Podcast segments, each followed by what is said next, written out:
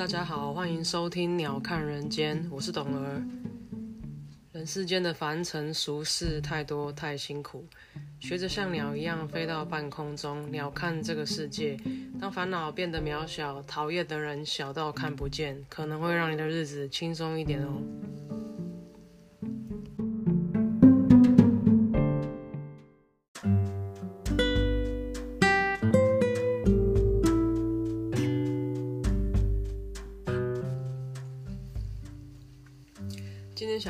聊聊刁民这件事情。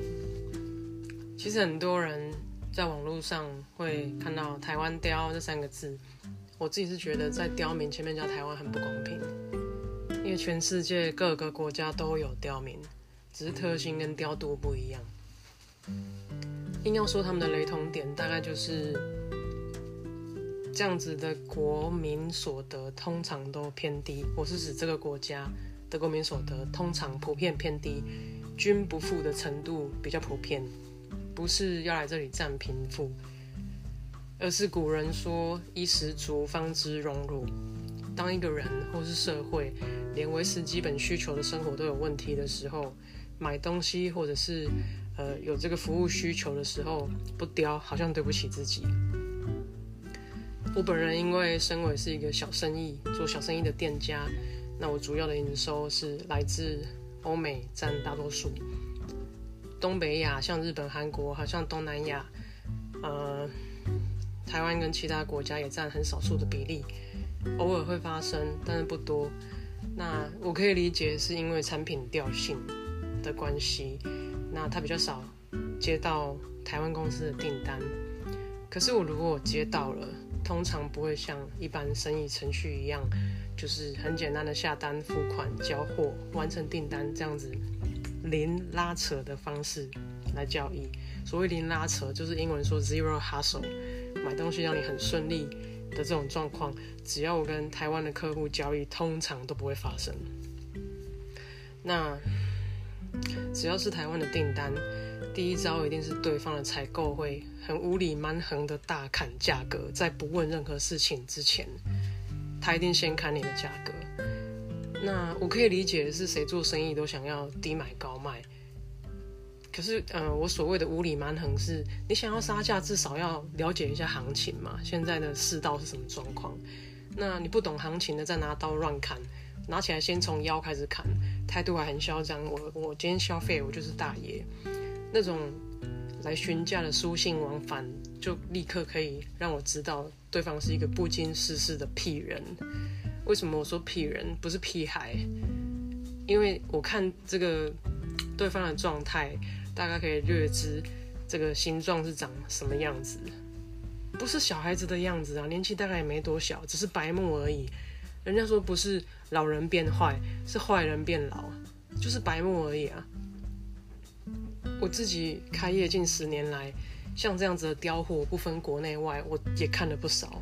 起手式只要一拿出来，就立马知道他口袋里面装了什么屎，想要朝你丢过来。所以通常为了我自己的心情着想，第一时间我心里都是拒绝的。因为接了这种感觉被勉强的单子，只有一点点被勉强的单子，通常都不会有什么好结果，只会弄到我自己一肚子气。那这些年下来，我学到的其中一件事情就是。不要勉强我自己，勉为其难，后面就会有收不完的烂事情。什么叫做收不完的烂事情呢？跟大家分享一下。今天我又不小心让自己生气了。这两年因为疫情，然后有一些奇奇怪怪的事情，经济呃的疲软等等，那呃我自己的生意也越来越差，看不见尽头的低迷，其实会觉得很慌张。那前一件前一些日子，因为接到一个呃询价的信件，是来自以前我们曾经合作过的台湾的公司在中部。那因为对方的起手是让我觉得相当的熟悉，所以我第一时间先回去找过去合作的记录，是不是曾经跟这家公司合作过？因为他们有一段时间没有往来了。果不其然呢，就找到呃他们以前。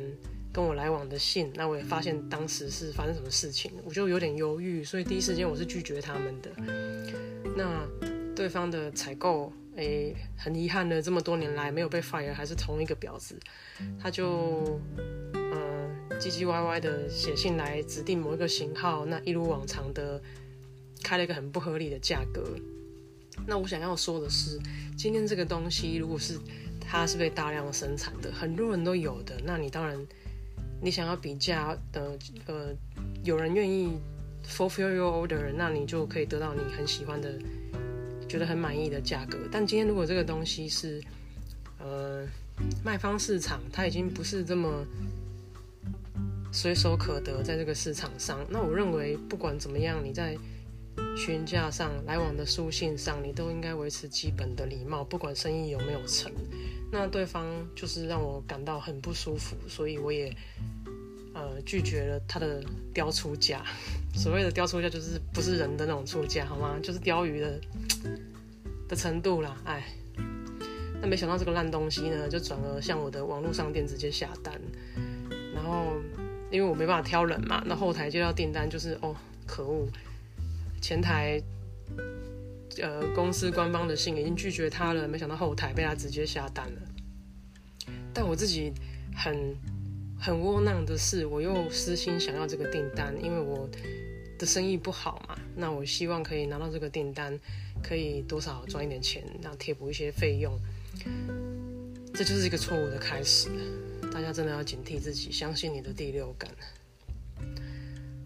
嗯，考虑了一下，就是现况，那我决定为了这个五斗米折腰，出货给对方。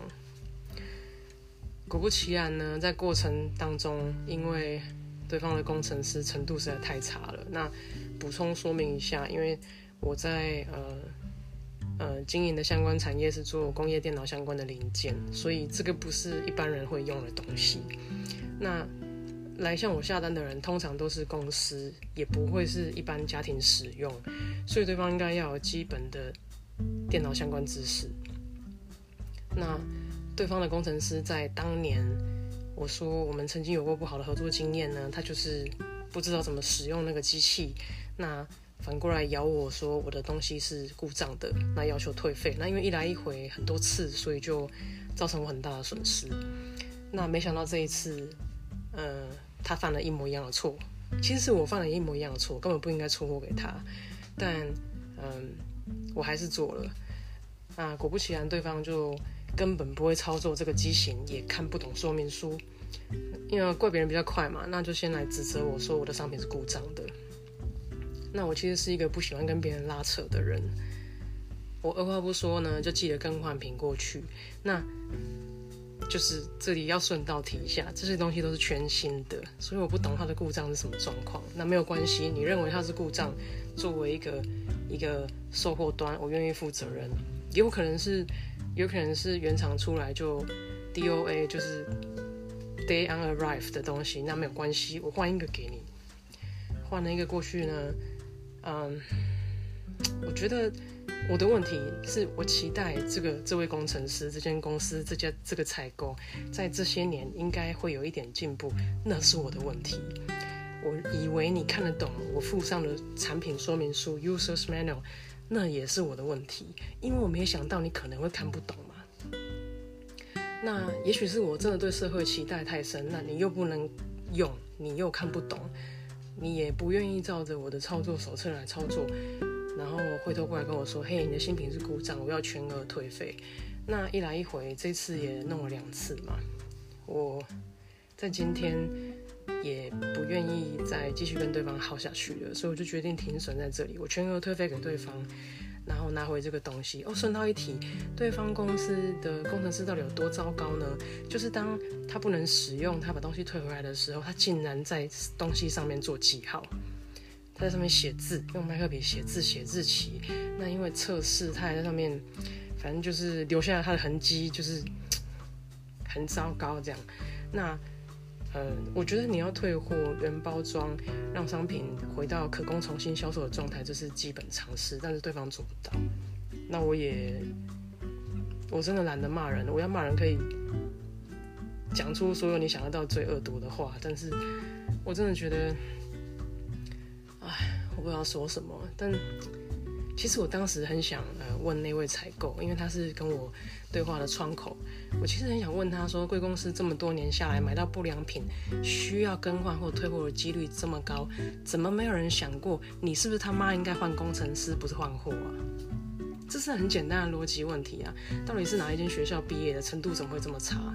但是我回头想想，我又何必突破盲场呢？他搞不好好不容易找到一间公司寄生在那里骗吃骗喝，我大不了退款少赚少赚一张订单，但他如果被发现是一个草包，搞不好他找不到其他工作，全家的经济会断炊，小孩不能上学，在外面会学会。I'm like，我我都已经到这个程度，我竟然还有同情心在帮他想，就是帮这个废物想，帮这个废物可能会有的家人跟可能会有的小孩想。因为一，我觉得如果一般进一般科技公司要考试，他这种程度绝对考不过的。他到底是拿什么学校毕业的，拿什么样的执照可以到这家公司去当所谓的测试工程师？可是我觉得他连基本理论都不懂，你连说明书都看不懂，操作手册都看不懂，你跟我说你是工程师，Hello？然后。我觉得要退款退货，OK，I'm fine with that。你就退回来，东西好好包装回来，可供重新贩售。我也认了赔工时、赔运费、赔这些嗯平台的交易手续费，whatsoever。那你他妈的在我商品上面用麦克笔写字，是因为你都用大肠在思考吗？原样包装是什么意思？将心比心是什么意思？你下地狱的时候会好好理解的。那这段时间因为疫情。三级警戒，因为疫情宅在家里办公这件事情其实没有太扒了我。我本来就是很 anti social 的人，我不是很可以跟一般的人就很容易可以打成一片什么。当然，我还是有我自己的好朋友，有我自己的非常小的生活圈，让我觉得舒服的来往的对象。嗯，其实疫情宅在家的时间，除了不能去山上露营跟生活。我比较在意，因为我很喜欢在野外生活，煮煮东西啊什么的，其实是很疗愈的。那因为疫情没办法做这些事情，我觉得比较受到压抑。那么，嗯，疫情的好处当然还有，我不知道你们有没有觉得，路人很喜欢靠别人很近，但是这种天气，哎，夏天哎，三四十度，然后。时不时还这样湿湿热热，其实靠人很近，很容易闻到别人身上的味道。那疫情是一个很好的，不是太伤人的理由，可以说，哎，先生，请你不要靠太过来，或者是说，啊，电梯，哎，没关系，您先搭，我可以搭下一班，就比较不会让对方觉得受伤，说啊，我被排挤了，还怎样？其实，你知道，可以很合理的跟别人不搭同一台电梯，让别人先这个，我就我觉得很舒服。还有，你知道夏天在路上闻到别人身上的体味，真的很想叫对方赶快去那个。我其实草稿写的很多脏话啦，真的叫我念出来的时候，我还是有点顾虑。我不知道有谁在听，我也不知道你听的时候，小朋友跟爸爸妈妈有没有在旁边。但是你知道，生物量已经那么多，地球早就已经超载。如果连不要打扰别人都做不到的话，这种人为什么不去擦一擦呢？有人说疫情是世界末日的一种呈现方式，其实我觉得还差很远。确实，很多人到处在传播这些细菌、这些病毒，确实生活受到很严重的影响，确实生意做不下去。那的确，存款的水位也见底，很多很多的的确，可是人还是很多，资源还是不够。那讨厌的事情十之八九，所以这个对我来说不是什么世界末日，这只是温水煮青蛙，让你很习惯不舒服而已。习惯拿很少的薪水做很多的事，习惯没事就要被放个五星假，习惯热到靠北的海岛夏天停电、停水，然后跳电，啊，轮流供电这种的，习惯共体时间啊。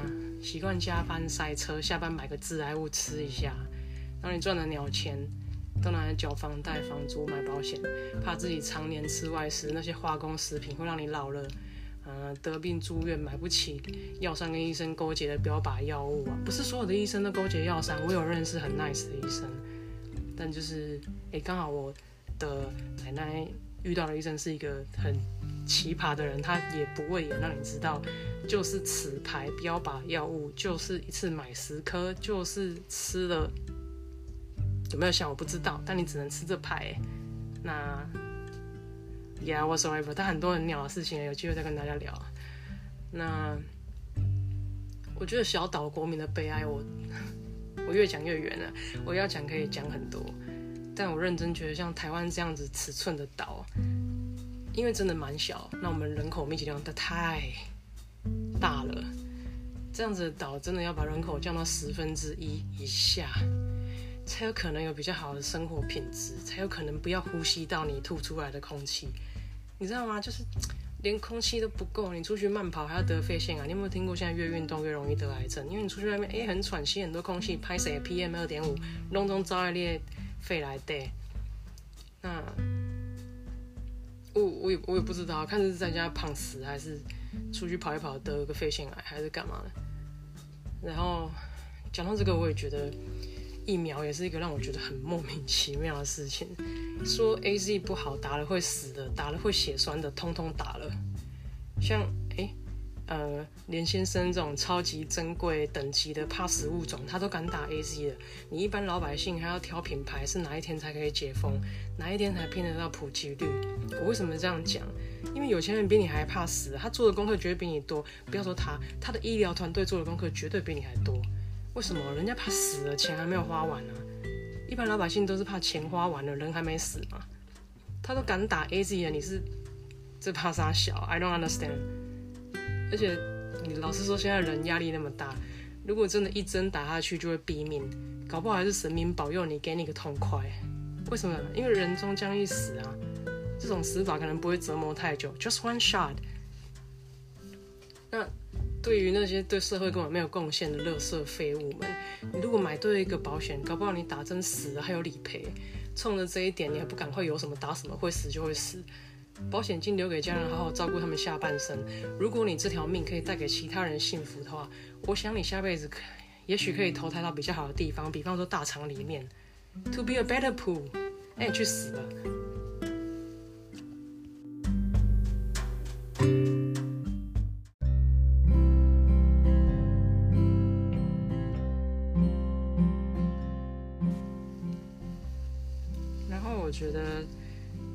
趣的事情是，这个是我第一次第一集录我自己的 podcast。那我一直对做这样事情有点疑虑，是我不是很习惯跟大家分享我心里真实的想法，所以这个事情对我来说是有点顾虑的。那嗯，我要谢谢仙女，她很支持我，嗯。帮我找了很多资讯，然后，是一个有事情写在 to do list 上面没有做，我会一直很逼迫自己一定要完成，然后把它划掉的人，呃，就是科学的说法叫强迫症。我我自己觉得没有很严重，也许有一点点吧，I don't know。嗯，我要谢谢我身边的红酒瓶，因为。适量的酒精对我来说，放松的帮助是很有的。我也觉得，刚刚看了一下第一次用的这个呃呃 podcast 前面录的时间好像不是很够。那呃呃拜酒精所赐，thanks to alcohol，我觉得我们可以聊一点什么东西。那我觉得一个。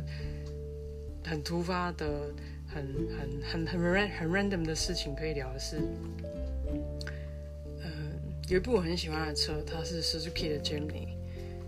我后来没有买这部车，因为当时我发现它的时候，是我一个台中的朋友，他可能也不想公开，但是一个台中的郭姓朋友，他嗯推荐我这部车，那我觉得很有趣，我就看到这部车，我觉得哇，真的很可爱，好喜欢啊！它是一个。嗯，小型的吉普车，然后我觉得很适合台湾开，因为台湾的路真的都靠北小的。那它就是呃，很外外形很精致，很很日系简约，又有一点吉普的魂魄在里面，这样。然后当然价位也是入手得了的价格，不是像你知道 Mercedes G Class 那样子有点遥不可及感觉。我们一般老百姓省吃俭用还是可以买的。那就很喜欢，我也呃去研究这个车。可是当我到呃车商那边去的时候，发现哎，不是到处都有这个车。那这个车虽然还在官网上的新路上，但你事实上订车要等很久，可能要两三年才拿到车。那就是这是一个很不合理的事情啊！照理说，汽车是一个你知道与时俱进、推出非常快，然后。落地就会折价的东西，在 Jimny 身上完全不成立，因为它是一个领牌过户之后还可以涨价，莫名其妙；开过之后还可以卖更贵的事情，因为他们有现车嘛。你想玩，你想参加，You want to be part of it，you have to pay higher price。那这个在汽车业就已经是一个很奇葩的事，很奇迹的事情了。大部分的车都是落地就折价，它既然落地还可以还可以增价。那中间因为这个车，我也发生很多奇葩的事。那我先讲说，我我当时要去车商看车发生的事情。我联络了几个北部的车商，那车商告诉我说，呃，不是哪一个分点都有车。那我告诉你哪里哪里可能有，你去那边看看。我就到了那个地方去。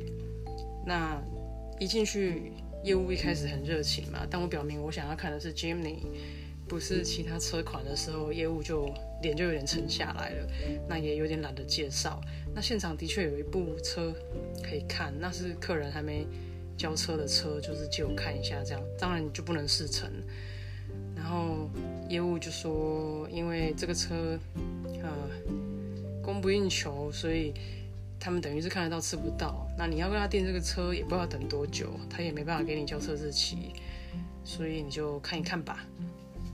于是我去看一看，那其实我也罕见的留下了资讯，因为我真的有喜欢这个车，我也觉得可以买到也不错啊，所以我也留了就是 contact information 给那个业务。那但，到现在也也过很久了，他都都没有联络过我。我相信他一定很想卖车，但他可能没有车。那当时业务也有，我后来想一想，应该是在暗示我说，哎，加点钱就不用等。什么叫加点钱就不用等呢？这部车当时的售价是七十四万八千，如果没有记错的话。那当时只要你愿意出个，就加个五万，你出个八十万，八十一二万，你就不用等，你还可以挑颜色。那这就是个很奇怪的现象，不是没车吗？为什么加钱就有车呢？那还是你车子囤起来加价卖呢？你觉得原来开价开太低了呢，结果却超乎预期的很受市场欢迎呢？就不讨论了。我也不是什么吃汽车杂志，反正我一般老百姓买不到、等不到，我就不等了。因为哦，卡到一个原因是因为我有一台旧车，当时已经报废，我需要旧换新。那当时旧换新的，呃，上一次的 deadline 是今年的一月七号。那我当时如果订这个 Suzuki Jimny，我是没有办法使用到我的旧换新的。那我也不想浪费我这个旧的战车，陪我十七年的战车。还可以折个五万块，那我如果不能换这个 Jimny，我的车就白死了，所以我就放弃这部车。那我想讲的是，呃，当然很多人不管他们是哎先知两三年前呢，车子一上市就立刻订，所以他们拿得到车，或者是有钱人他愿意加价买，他不要等。我不管他是哪一种，总之 Suzuki Jimny 还是在路上看得到。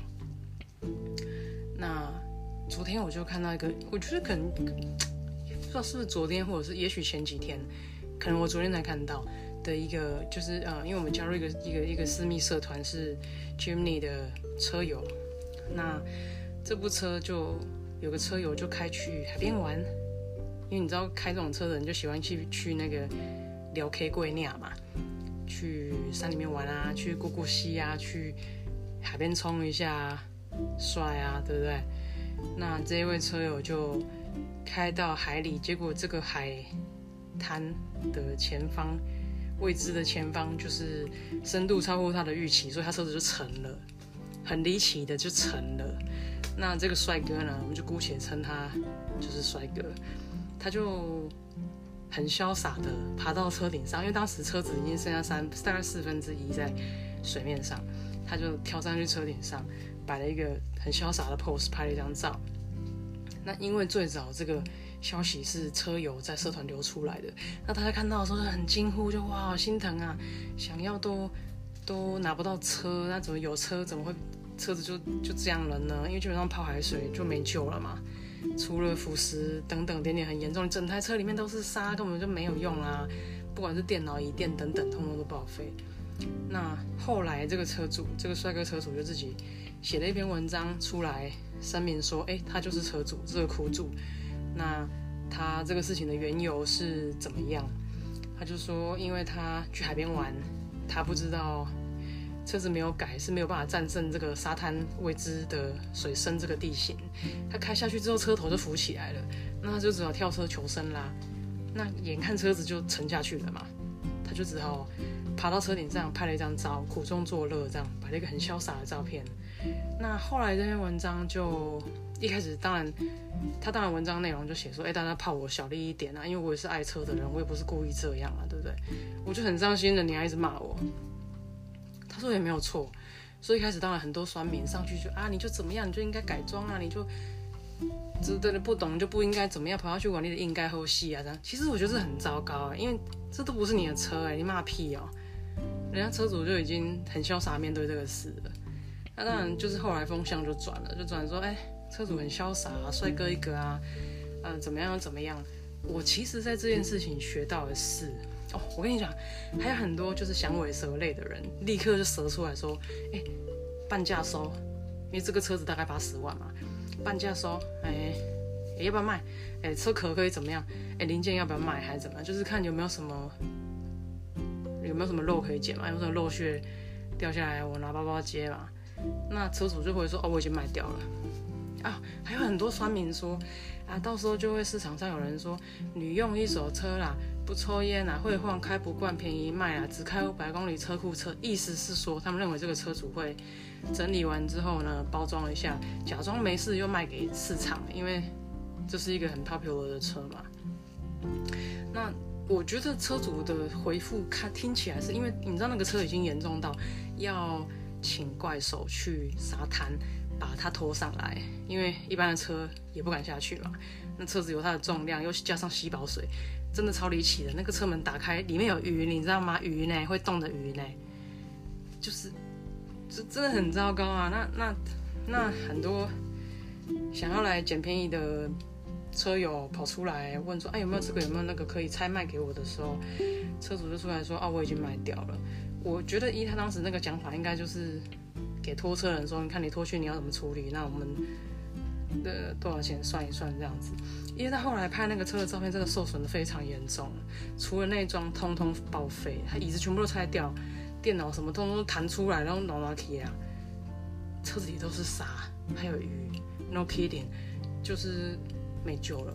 那我必须说，史诗给本来就不是很怎么高端的车嘛，钣金也没多厚，烤漆也是有名的 light，我不知道怎么讲，就是你知道，就是嗯也就是就 surface coating 这样子。你泡了一个海水，基本上跟废铁没两样，这是台湾呢，海岛型修台湾呢，你没有加厚就很严重了，你还泡海水，所以我觉得那部车如果有人愿意处理。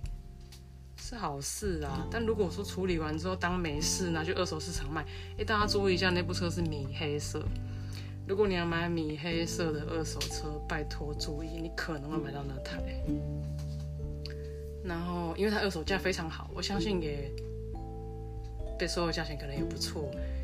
但是商人总是要做生意的，收取人家要卖钱的，so be care about that。然后。对啊，就是想要聊这部车。反正总而言之，我后来没买。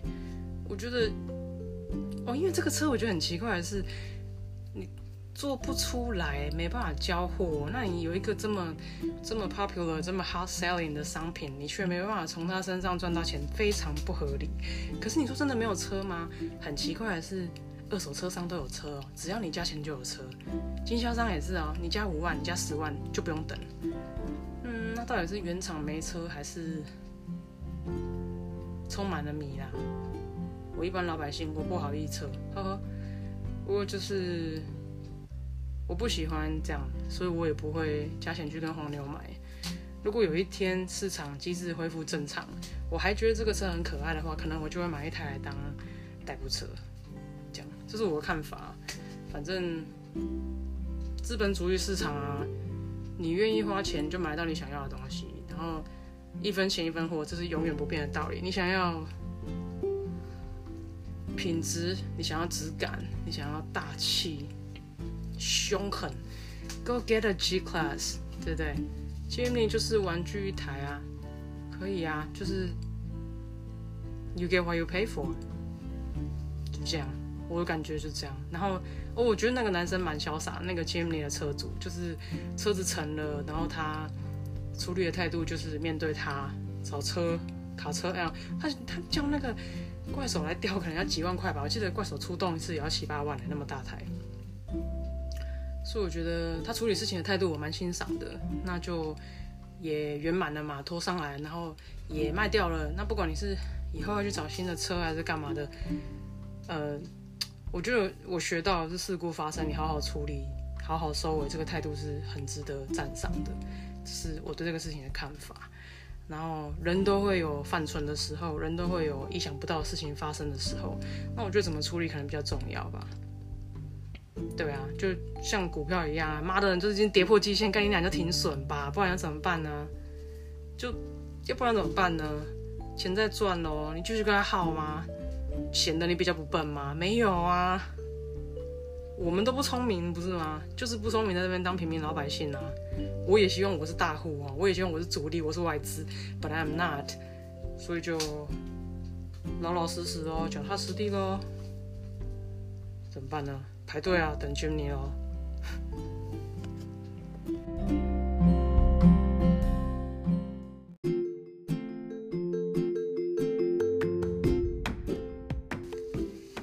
OK，今天的节目就到这边，谢谢大家的收听。如果喜欢我的节目的话，欢迎订阅、分享、按赞，也欢迎大家搜寻我们的。粉丝专业在 IG 跟 Facebook 上面，请搜寻“鸟看人间 View of the Bird”。喜欢的话，希望你们可以常常回来听。谢谢你们，拜拜。